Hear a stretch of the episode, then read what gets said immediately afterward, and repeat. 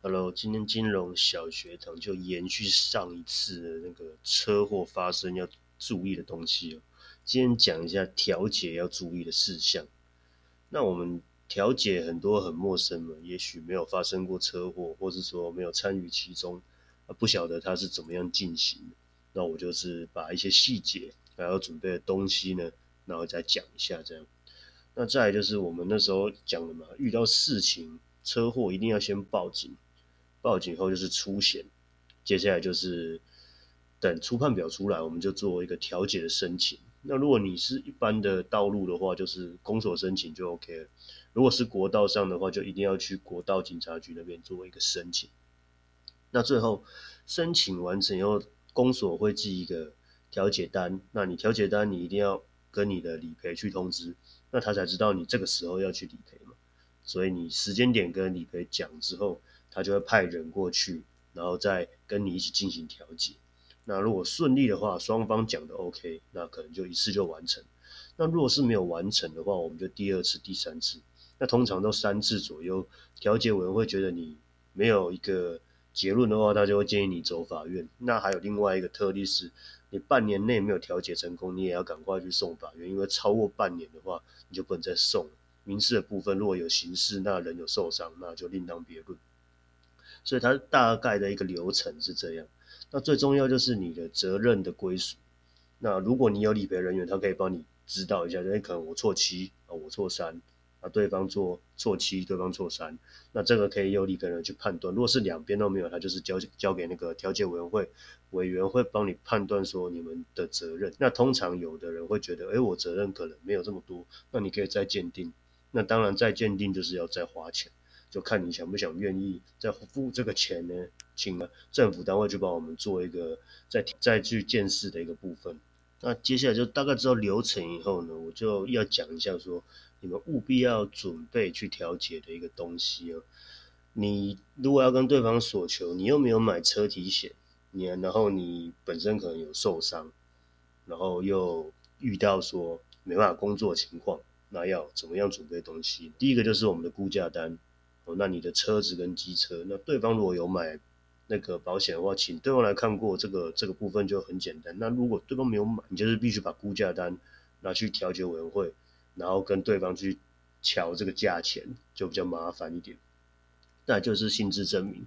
如果你有体伤的部分比较严重，你需要休养的话，你一定要请医生帮你开，说你宜休养几个月。这样才可以证证明说，哎，你必须要休养的时间是假设三个月，你一个月薪资是三万，那就是他应该要付九万块。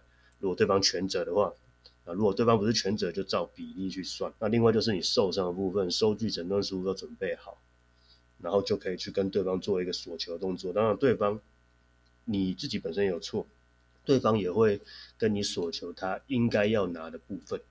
假设他修二十万，你错三成。那你还是要赔他六万块，所以说今天如果你本身什么都没买，你还有这个六万块的这个费用，等于说要给别人。假设你自己受伤的部分或是机车要赔的部分没有到六万块，反而是你虽然对比较多，你还要赔给对方。所以第三人责任险的重要性在这边。那另外就是我刚刚讲的说，你把收据开好，因为很多人会忘记要开医休养这个。那通常如果你是比较严重的，那医生是会。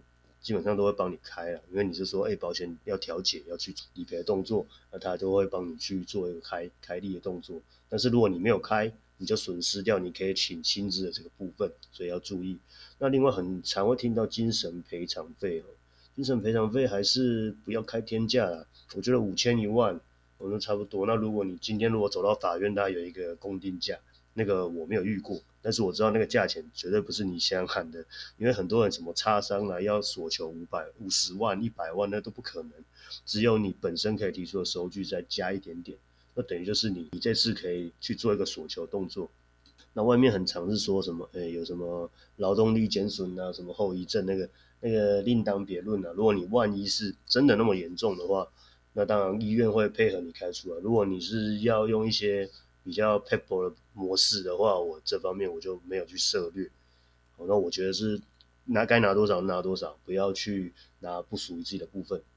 然后今天就是，哎，如果万一对方连强制险都没有买，你可以主动去申请叫那个特别补偿金的这个部分。所以说，万一他完全都没买，至少至少你还可以去要强制险的特别补偿金。那因为他没有缴强制险嘛，那到时候赔出去的这个金额，政府会另外去跟他要。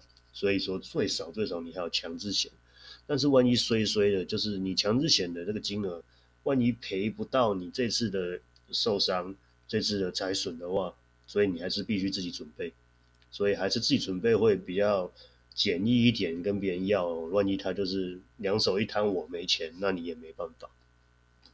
那就记得说，虽然我们强制险它体伤可以赔到二十万了，但是如果你有自费花药材部分，它上限只有两万了。所以说你有一些部分你就没有办法去做一个理赔。假设我这次换一个人工关节要六万，那最多强制险就只有赔两万块，那另外四万是要自己去贴的。那如果往生的部分一个人是两百万了，所以再怎么样至少一次事故你还有两百万可以去做一个申请，那不会说什么都没有，这就是政府的一个美意啊。那实际上一条人命怎么可能只值两百万呢？所以是不是要自己再准备一些，买个意外险也好，一年也才一两千块。那买的话分担一点风险，也为家人有一个保障。所以你资料备好，调解的话并不会那么的困难，主要是要齐全。那对方理赔人员的状况下，就很容易去解决。那再就是你要有一个概念，是说我们有一个比例的概念，不是说我今天花了二十万，对方就要赔我二十万，还是要看你的肇事比。会有一个叫初判表的东西，它就会告诉你的比例是占多少。那像如果你真的很怕麻烦，就要买车体险。像现在机车、汽车都有车体险来乘坐。像我之前前一阵子就是被人家从屁股撞，那我那台 GoGo 了嘛，所以很贵啊，光那个后挡板就要两千五啊。对方觉得哎很讶异，为什么这个要赔那么多钱？我就说你也不用跟我啰嗦啊，我就是有买车体险，你就跟我的理赔人员去谈就好了。那对方当然在那边讨价还价，我说我也不想跟你啰嗦，反正如果你不赔，那保险公司他就会带回球场去跟你要，那你就自己看着办。所以你今天如果你有买，你就省去这些很麻烦的动作。那今天只是轻轻碰到我的后挡板，那如果严重一点，狗狗这台要修是都是上万块，你万一没有花个一两千块去买责任险的话，你就是要自行承担。所以责任险的重要性在这，拿少少的钱去分散掉，而且因为现在是车都相当的多，不小心 A 到都是天价，所以必须把这个东西去做足，然后自己的意外险保障做足。像这个一年呢，给年轻人花费也不会太重，大概你第三人算一千多，意外险算一千多，加起来一年也才三千多块，啊，一个月分担下来也才三百多。我相信每个人都可以承担这个范围，只是看你想不想要去做。然后也不要说，哎，家人有帮我做。那有时候家人做的不一定是你知道你想要买的这些东西，所以你要去自己已经成年了，可以骑机车，大家都成年人了。你成年过后，你应该去审视你本身的保障，做一个聪明的驾驶人。所以你今天这样听下来，就了解说，这个根本就没有多少钱，也不要去这么排斥。我一直强调是不要去排斥，把自己的风风险去做一个分散动作，因为它真的不会把你占很多的金额，而且也绝对是你可以承担的范围，只是你要不要去了解这一块而已。